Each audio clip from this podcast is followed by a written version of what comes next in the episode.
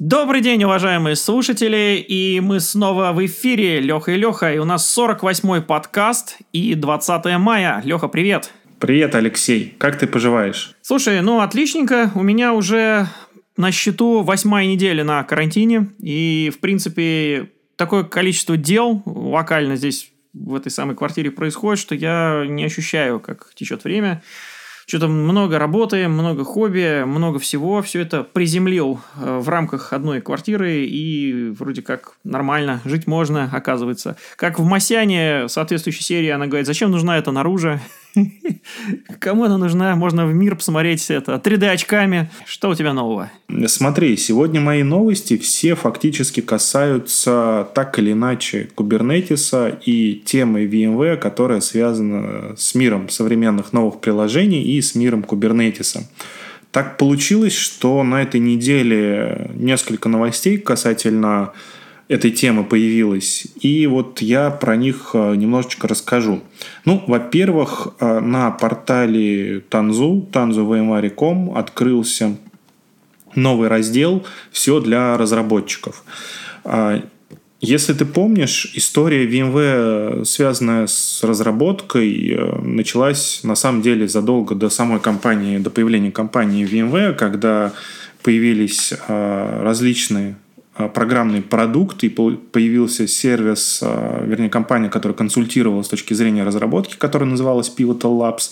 И все это произошло где-то примерно лет за 10 до появления самой VMware. Да, я помню, мы с тобой проводили разбор. Ты рассказывал, меня шокировало просто. Э, до последнего времени, на самом деле, VMware не так много уделяла внимания самим разработчикам, несмотря на то, что уже, наверное, полгода прошло с момента, как продукты компании Pivotal влились обратно в портфеля решений компании VMware, но это все-таки такая нишевая область, нишевая, которая связана именно с разработчиками, в основном с Java разработкой, хотя там есть и много компонент, которые касаются не только Java разработки. И вот а, теперь, как на единой точке в которой агрегирована вся информация, касающаяся именно разработки и от современного мира, современных приложений, современных платформ, создания современных приложений безопасности на портале tanzu.vmware.com.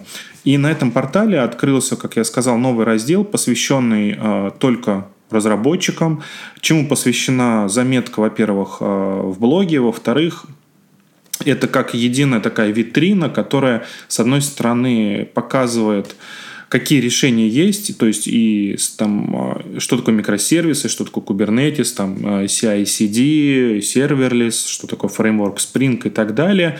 И сюда же публикуют различные примеры кода, различные э, гайды о том, как начать работу, как строить микросервисы, что такое. Вот помнишь, мы с тобой про REST общались на одном из крипов, ну, на первом крипе. А, как использовать а, различные компоненты, которые входят в бывшее решение Pivotal, теперь в решение VMware Tanzu, использовать в инфраструктуре, там, например, как использовать CI-CD систему Concourse, как работать с код-стримом. Ну, я думаю, некоторые из этих вещей мы рассмотрим на крипе. А я вот просто скажу, что интересный такой раздел появился, и как мне кажется, он в основном все-таки для тех, кто работает в области DevOps. То есть, ну, сами разработчики, скорее всего, уже большинство из этого знают, потому что эта информация, ну, ее там изучают в институте, и, что называется, разработчики впитывают ее с пеленок, о том, там, как работает REST, что такое микросервис и как он устроен, как вообще строить архитектуру приложений и так далее. На этом портале собрана вот как такая вот информация, знаешь, из раздела 101, то есть для самых начинающих. Ну, на самом деле здесь есть и более глубокие топики раскрыты, более глубокие темы о том а, вообще, в принципе, как а, модернизировать приложение, как переходить а, от монолита к микросервисной архитектуре, как строить то, что называется event-driven приложение, то есть когда микросервисы общаются посредством шины сообщений и так далее.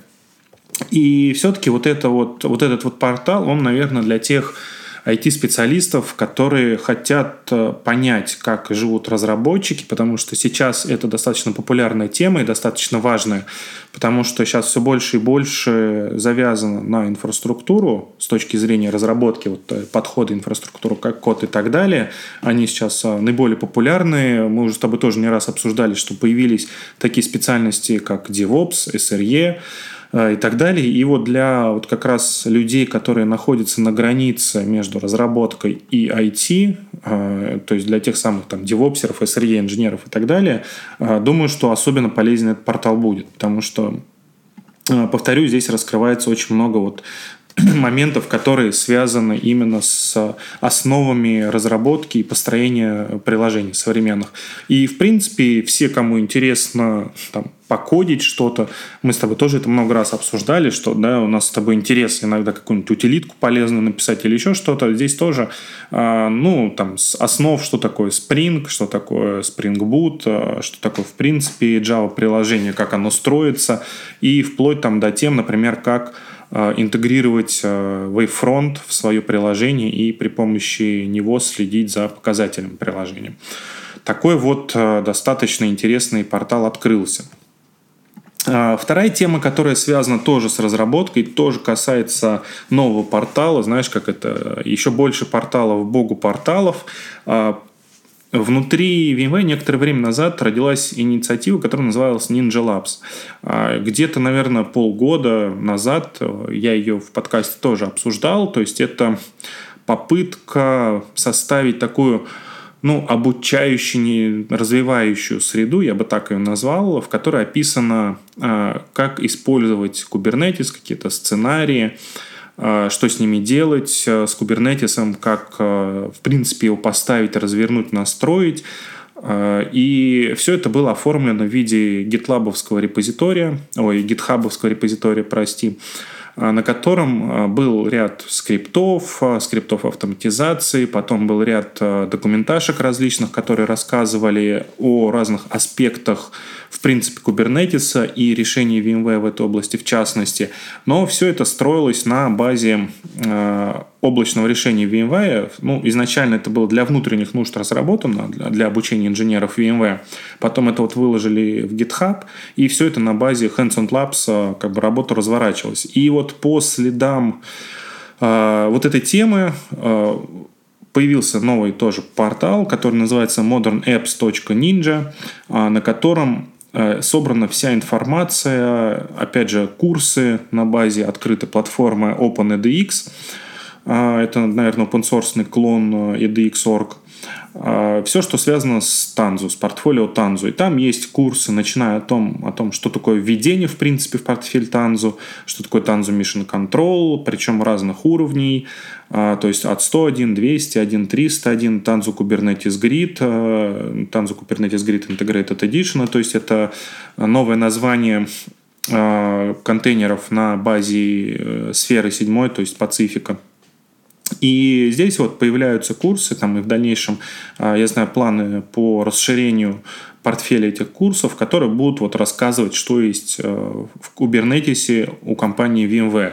И здесь, знаешь, мне нравится, что с одной стороны, вот у VMware есть портал MyLearn, в котором собраны ну, платные курсы, которые обучают э, платформе VMware, виртуализации, там, виртуализации сети, виртуализации хранилищ и так далее, то вот все, что связано с контейнерами, поскольку оно пришло фактически из мира open source, то информация по вот этим э, компонентам, которые входят вроде бы в платные решения, по ним читаются естественные платные курсы. Эта информация в том числе и выкладывается вот в таких Э, порталах, э, то есть эту информацию как бы не скрывают, не закрывают, э, а, пожалуйста, берите, изучайте. То есть ну, мне нравится такое веяние, такое движение вперед с этой точки зрения. А, следующей темой тоже связана тема, связанная с контейнерами и с микросервисами, только она больше связана с сетевой безопасностью. И здесь VMware заявила о намерениях, как всегда это происходит э, с точки зрения американских компаний, заявил, э, заявил, сделал заявление о намерениях приобрести э, компанию Octarine.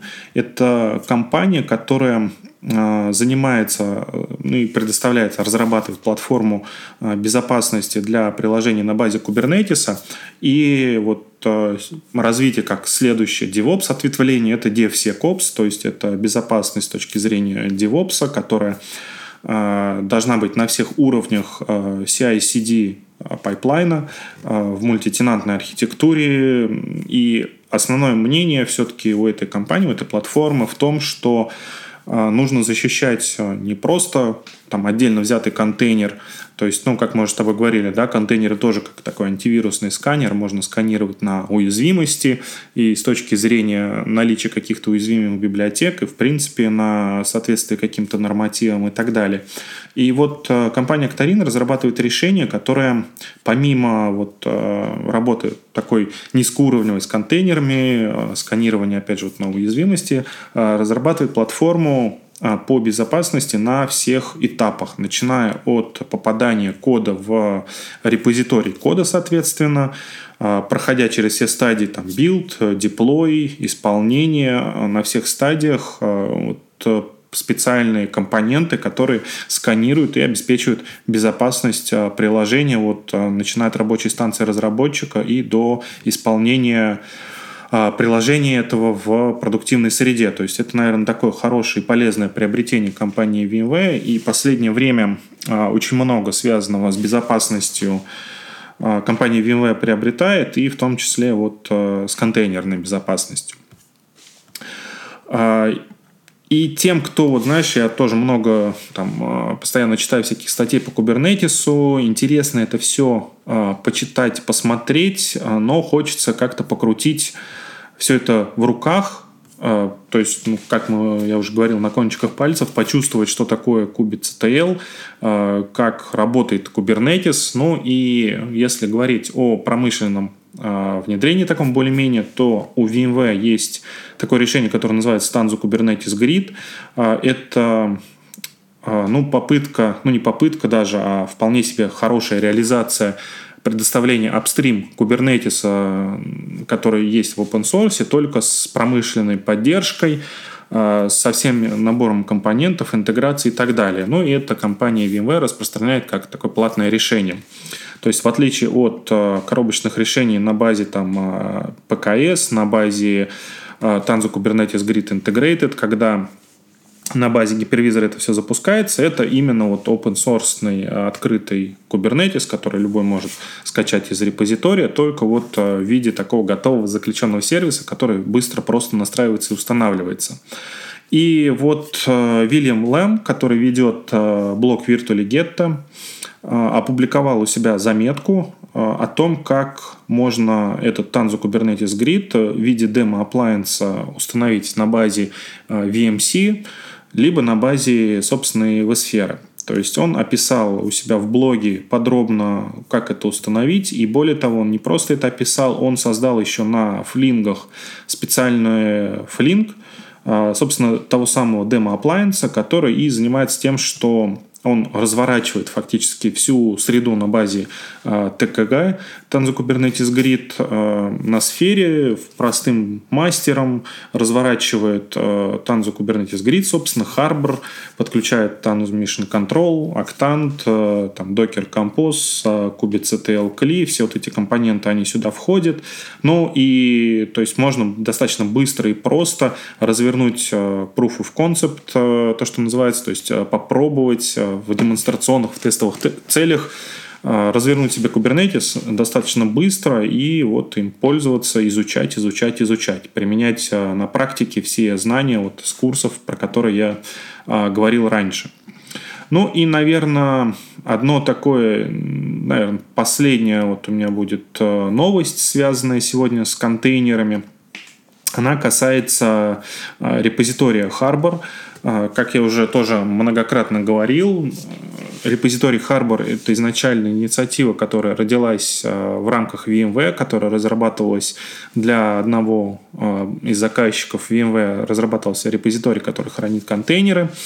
Потом случилось так, что это так же, как в свое время Kubernetes родился в недрах Google, Harbor получился настолько удачным, что Его стали активно развивать, а потом отдали в open source, и сейчас это, наверное, единственный такой промышленный репозиторий, который входит в в CNCF и поддерживает Open Container, поддерживается Open Container Initiative. То есть это один вот из таких первых, наверное, единственных репозиториев, который, а. Ну, как это совместим, compliant, наверное, соответствует а, всем правилам и практикам. И вышла версия 2.0 этого репозитория. Ну, там множество различных нововведений, связанных и с безопасностью. И самое, наверное, основное, это то, что в этом репозитории ну, заменили сканер безопасности, отказались от гугловского же Клейра, перешли на новый движок Aqua Trivi. Я, честно говоря, не знаю, что это за движок, но, судя по всему, он достаточно тоже популярный, известный в определенных кругах, потому что вот э, заменили на этот сканер безопасности. И также появилась поддержка большого количества различных артефактов, которые можно складывать. Появилась поддержка а, различных образов, манифестов, а, чартов Helm а, и других компонент, которые можно тоже теперь складывать в репозиторий. Другие вещи, которые связаны также, например, я смотрю вот тут с шифрованием и с TLS улучшением, там, интеграцией веб-хуков, там, с тем же Slack или с другими системами. То есть при совершении каких-то операций в этом репозитории можно получать вот оповещения еще в каких-то э, системах. А, так что вот э, новый релиз вышел, и сегодня вот видишь, у меня получилось так достаточно много информации про именно контейнерную часть. Э, здесь наверное, мне больше нечего добавить, и тут я передаю слово тебе. Ну что ж, Леш, довольно-таки интересные новости, на самом деле, много всяких анонсиков, хотя сейчас вроде у нас канун мертвого сезона скорее, тем не менее, все, все бурлит, все кипит. А, ну, в случае с end-user компьютингом тоже довольно-таки интересные новости есть, а именно выход версии 20.05 э, Workspace ONE UEM, ну или AirWatch, как по старинке я привык его называть. Ну, фактически, как всегда, процесс э, э, доработки этой системы эволюционный, то есть там накапливается какой-то набор функционала, и на базе него делают очередной мажорный номер версии. Значит, у нас Здесь 20.04 предыдущая версия была он премисная, то есть сейчас уже можно ее поставить, как раз, ну, фактически месяц назад вышла. А вот текущая версия, она снова в облаке, будет снова накапливать изменения, прежде чем он премис пустить. А, из интересного это более детальная поддержка свежих версий операционных систем, в частности, отсрочка инициации устройства для Work Profile на Android 10 добавилась, что весьма полезно, то есть чтобы у нас пока устройство не заинициировалось до конца, чтобы не прилетали туда профиль настройка, как это раньше происходило со стороны MDM-системы. Также новые ограничения, которые появились в API у Apple э, в версиях э, у iOS, новой версии там 13.4, в macOS там тоже появились ряд дополне, дополнений или дополнительных возможностей, и контроль за этими возможностями, конечно, тоже добавился на уровне MDM сервера. А, также интересная штука – это возможность э, забрасывать на macOS сразу несколько пользовательских сертификатов. Ну и в классике жанра пользователь должен при заходе на какой-то портал, где сертификат спрашивают, указывать, с каким сертификатом он пойдет. А в случае вот с новой версии появилась такая возможность, как курировать э, при заходе на определенный URL, какой именно сертификат нужно показывать, для того, чтобы пользователь не спрашивать, а агент сам за него делает этот выбор и подставляет нужный сертификат, что весьма для пользователей удобно. Вот. Это вот, наверное, самый главный такой э, релиз из, э, из мира End-User Computing – а, на самом деле я хотел тут а, поговорить еще об одном, но скорее не релизе и даже не о приобретении, а это партнерские отношения, очень тесные, которые компания VMware а, построила с небольшой компанией, которая занимается написанием системы мониторинга под Horizon. Если у нас классическая система мониторинга это VeriWise Operations, и у нее есть плагин к Horizon, а, то сейчас вот, э, ну, в компании, видимо, приняли курс на то, что надо с системой мониторинга под Horizon что-то делать, потому как А, изначально система VeriWise Operations э, построена для локальных инсталляций Horizon, в частности, и не учитывает такие сценарии, как э, гибридный, гибридный Horizon, соответственно, гибридная инсталляция, Horizon на базе Azure Cloud, Horizon на базе Amazon, в общем, всякие вот эти мультитенантные истории никак в системе мониторинга не отображаются, она не умеет работать с такой, с такой инсталляцией, и поэтому требуется пересматривать мониторинг э, в сторону ну, такой системы, которая будет мониторить э, Horizon во всех его ипостасях. Вот. И вот в роли такой системы э, приняли систему мониторинга под названием Control App, которая сама по себе бывает как облачная, так и on-premise, что меня очень радует в свете наших э, типичных российских заказчиков. То есть она бывает разной. Вот. И, в принципе, эта система, она довольно-таки всеядная, она мониторит там, ну, не только в январе, но и, например, майкрософтские VDI и Citrixовый, но на январе особый упор. Я так понимаю, что в перспективе, видимо, э, ну и не знаю, как, как взаимодействовать с, с продукцией этой компании, но пока вот она является наиболее такой интересной, и то, что на Западе сейчас стали активно двигать совместно с Horizon. Так что посмотрим за развитием этой ситуации, а, за сменой системы мониторинга. Посмотрим, что из этого получится. А также, ну, есть облачные системы, чисто облачные, для облачного Horizon как раз заточены. Это Intelligence Horizon, который тоже появился немножко раньше. И здесь, опять же, интересно с точки зрения того, что как, в общем-то, на, тему, на теме мониторинга поделят между собой, скажем так, э, влияние вот эти, эти две системы. Какая из них будет в итоге главный, наверное, или единственный останется, ну, и, или так и будут тянуть две одновременно. В общем, посмотрим. Довольно-таки интересно здесь события развиваются. А, ну, в силу, значит, э, текущих обстоятельств и упомянутого там ранее карантинного режима, несколько тем, которые, в принципе, были очень горячие на этой неделе, хотелось бы обсудить. А, первая тема, более короткая, это интересный разбор в блоге а, от э, коллеги нашего немецкого, от Арсена. А, вышла статейка по теме безопасности видеоконференций. Вот, это немножко не про ВМВаре, это скорее про вокруг ВМВаре. Значит, у нас э, в компании принято на уровне значит, общения между сотрудниками, э, всякие чаты, группы чатов, стандартом Microsoft Teams – но, с другой стороны, в роли системы для проведения вебинаров и всевозможных встреч принят Zoom.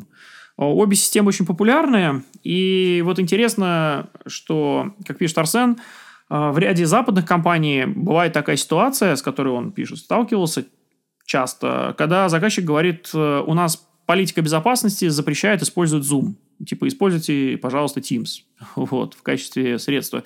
И вот здесь Арсен интересно ныряет как бы в вглубь двух продуктов, показывает, что а, как это не забавно, при этом у Zoom настройки безопасности присутствуют э, и находятся в доступе пользователей, сразу же его даже зачастую заставляют, особенно в последних версиях, после обновлений, в связи там с такими явлениями, как бомбинг Zoom-сессий, а пользователи заставляют сразу задать какой-то пароль, заставляют э, указать настройки безопасности своего подключения, в то время как в Teams эти настройки отсутствуют в принципе у пользователя в доступе, и их надо выкапывать через, э, насколько я понял, PowerShell API, или через какие-то дебри. В общем, а по факту настроек безопасности нет для пользователя. Ну, вот. Но так интересное довольно-таки сравнение там с э, некоторыми выводами, плюс ссылка на то, как все-таки выкопать в Teams э, настройки по безопасности, как настроить э, личный кабинет пользователя. Это то, что нужно делать, потому что, конечно, можно утверждать, что Teams там безопаснее, но если при этом настройки никакие произведены не были, то, в общем-то, это голосовное утверждение. Вот, по факту оба продукта имеют целый набор вещей для того, чтобы обезопасить сессии, там всякие комнаты ожидания, возможности там пароль устанавливать и так далее, но просто об этом надо знать, особенно в случае с Teams. Вот. Интересная статья, рекомендую почитать, весьма актуальная. А, насколько я помню, Алексей, у тебя там в школе используется Teams, на работе используется Zoom, поэтому тебе тоже рекомендую почитать. Небольшое чтиво, но весьма емкое. А еще одна тема, которая весьма горячая, как это не забавно, у нас периодически возникает волна запросов на продукты, которые были отправлены в End of Life в январе.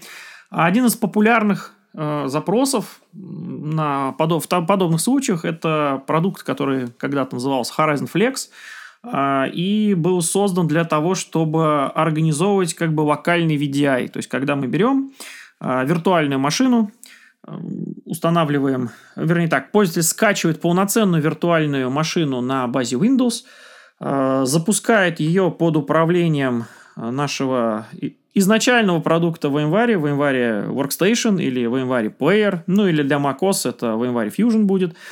И вот эта виртуальная машина, она шифруется, то есть на нее перебрасываются политики безопасности. Ну и идея изначальная у этого продукта заключалась в том, что сотрудник может поехать в командировку и в процессе он может быть не на связи. А, соответственно, если сотрудники работают по VDI, по классическому, то не на связи означает, что он ну, работать не может по факту. Вот. Поэтому нужно как-то так сделать, чтобы у него была возможность работать, но при этом, чтобы не утекали корпоративные данные. И при этом был набор преднастроенного корпоративного ПО а, у него локально на его компьютере, ну, вернее так, на его ноутбуке. А, изначально под, это, под эту задачу строилось решение, которое позволяет шифровать саму виртуальную машину. Но сейчас вот такого решения нет, а запросы появились, потому что многие пользователи были эвакуированы из компании домой, а у многих дом, например, находится где-то там, я не знаю, кто-то на дачу поехал, кто-то в регионы поехал там к родителям, например. У нас, в частности, сотрудники такие есть в офисе. А, и оттуда плохой канал связи, и иногда падающий канал связи, а сотрудникам надо ну, каждый день работать, да, и сдавать, сдавать работу. И для этого, конечно, VDI для слабых каналов подходит, но в отсутствии канала VDI, конечно же, не подходит. Поэтому возникла такая тема, и сейчас, э, в принципе, аналогично аналогичный контейнер, по факту, с корпоративными данными, но для полноценной операционной системы собрать можно а, на тех же самых технологиях. Но здесь надо просто понимать, что основной бедой, наверное, у Horizon Flex было то, что э, шифрование было построено, ну, наверное, не очень оптимально. А, ключ для расшифровки по факту лежал рядом с виртуальной машиной где-то на диске, его можно было откопать и, в общем-то, взломать эту систему. И это, конечно, никого не устраивало. А, ну вот более грамотные механизмы шифрования сделаны у самих операционных систем. У Apple на уровне там File Vault шифрование сделано и вполне успешно, ну, работает. Я, по крайней мере, нареканий там не слышал, что его ломают. Слушай, здесь такое отвлечение на самом деле.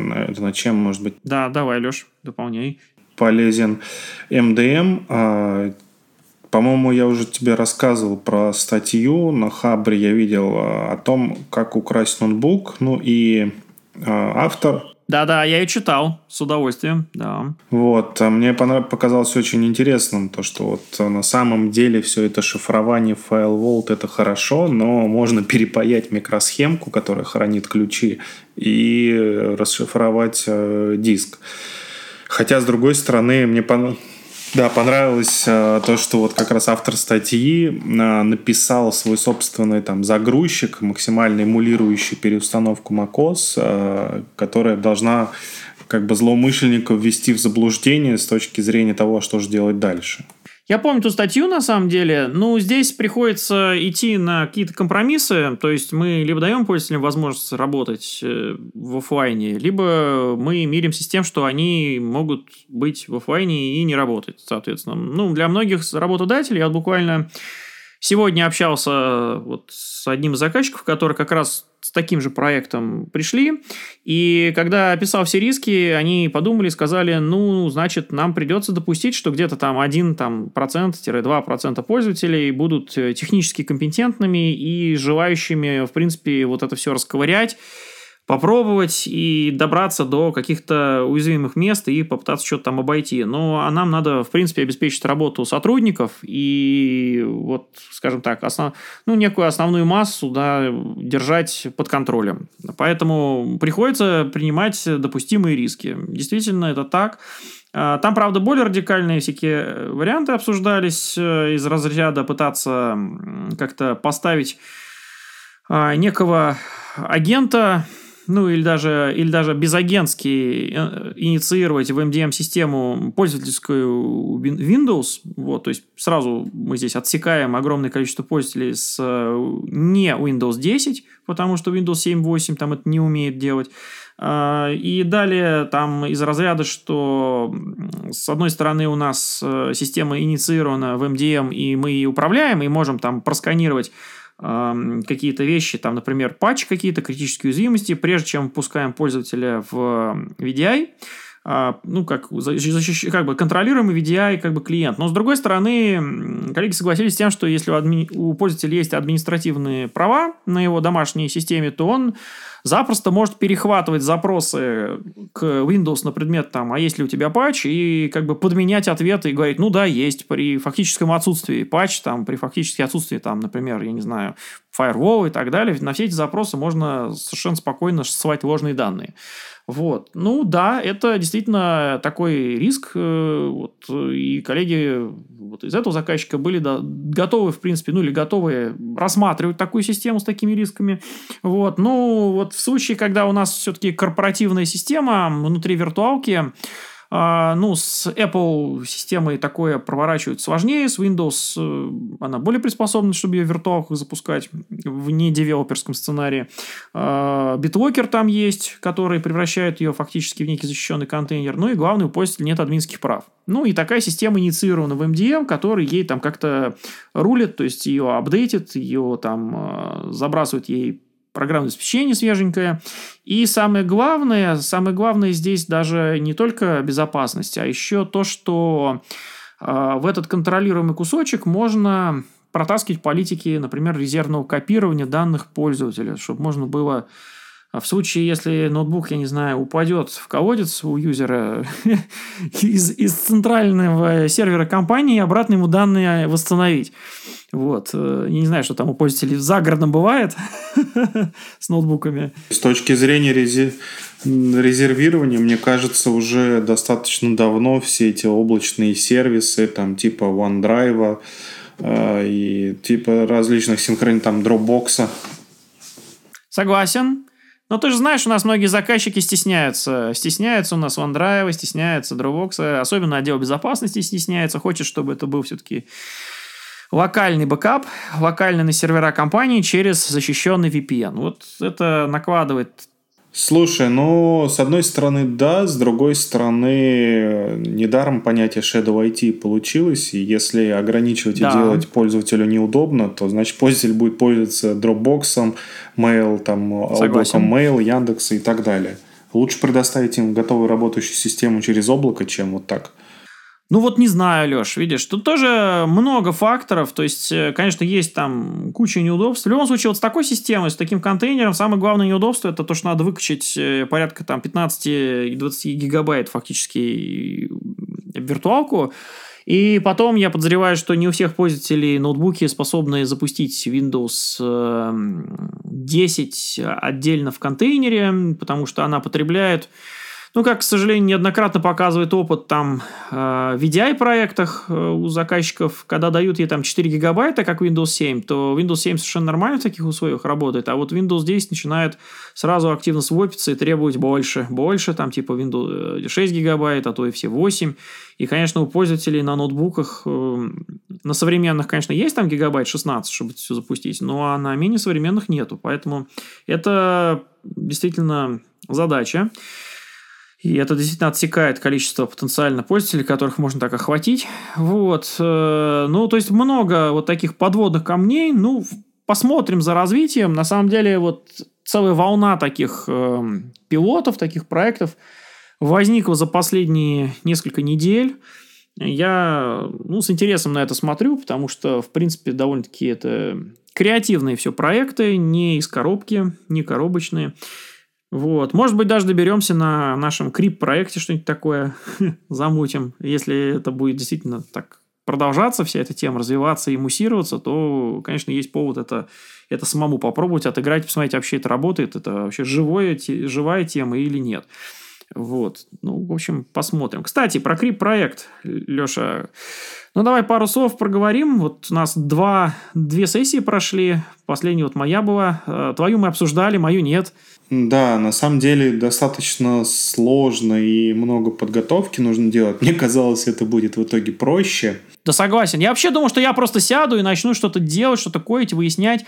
Но быстро понял такую вещь, что так не работает, потому что львиную долю кодинга и львиную долю каких-то изменений, которые делаешь, по факту читаешь документацию. И, конечно же, это будет скучно, если чувак в камере будет сидеть и тупо читать мануалы. Поэтому надо, чтобы был какой-то экшен. Поэтому я думаю, у нас этот проект немножко переродится. Мы будем больше такие, знаешь, э, какие-то фишечки, рюшечки показывать, как настроить и сделать. Ну и в частности, я вот в эту пятницу буду показывать э, завершение предыдущего, э, предыдущей своей сессии. То есть мы как бы взяли такой вектор на то, что мы через неделю меняемся, но вот э, опять же из-за того, что мне показалось, я быстро расскажу, а я там углубился немножечко в теорию, получилось так, что я не завершил предыдущий рассказ, Соответственно, я постараюсь его завершить, успеть, показать плюс там еще какие-то пару новых интересных вещей. Как тебе показалось, что лучше, YouTube-платформа или Zoom-платформа? У нас ведь разные платформы с тобой были. Безусловно, YouTube интересней, потому что, во-первых, ты говоришь в одну сторону, но обратная связь в виде чата. Но, с другой стороны, в YouTube можно больше всяких возможностей, вещей сделать, чем в в зуме, потому что в зуме мы там а, эффекты, да, ограничены эффекты. одним экраном. Здесь можно там более удобно переключаться, включать различные эффекты и так далее. Ну и в принципе не нужно ждать, пока платформа обработает это видео. Оно сразу доступно по результатам трансляции, сразу доступно пользователям в онлайне. Да, согласен. Согласен. Слушай, мне наоборот показался это даже минусом, тот факт, что на зуме можно включить микрофон, потому что в процессе твоего выступления некоторые участники приходили с включенными микрофонами и делали там что-то. Вот. И это что-то иногда там перебивало тебя, сбивало. Поэтому, может быть, даже это хорошо. Постараемся поддерживать интерес, э, готовим новые э, интересные ролики и интересные скрипты. Э, возможно, это будет не совсем изначальная идея, когда мы брали и чего-то в инфраструктуре делали, там, на живую и так далее, потому что, ну, да, действительно, если первые 10 минут все сломается, что же рассказывать дальше? Но попробуем, попробуем, посмотрим, во что это выльется, потому что не хотел сегодня об этом говорить, но подкаст мы уже практически год записываем, и люди слушают. Э, да и нам самим вроде нравится обсуждать такие какие-то интересные новости, фишки и так далее. Да, вроде нет повода, а так смотришь, новости интересные подвалили, вообще можно их как-то систематизировать, узнаешь про новый портал. Я вот с интересом твои порталы, которые ты рассказываешь, Смотрю. Сейчас пойду смотреть, что там за Tanzu Mission Control портал с обучением. Запишем это отдельной ссылочкой там, где Kubernetes Академия рядышком. Да, все верно. Ну что ж, на этом завершимся тогда, Леш.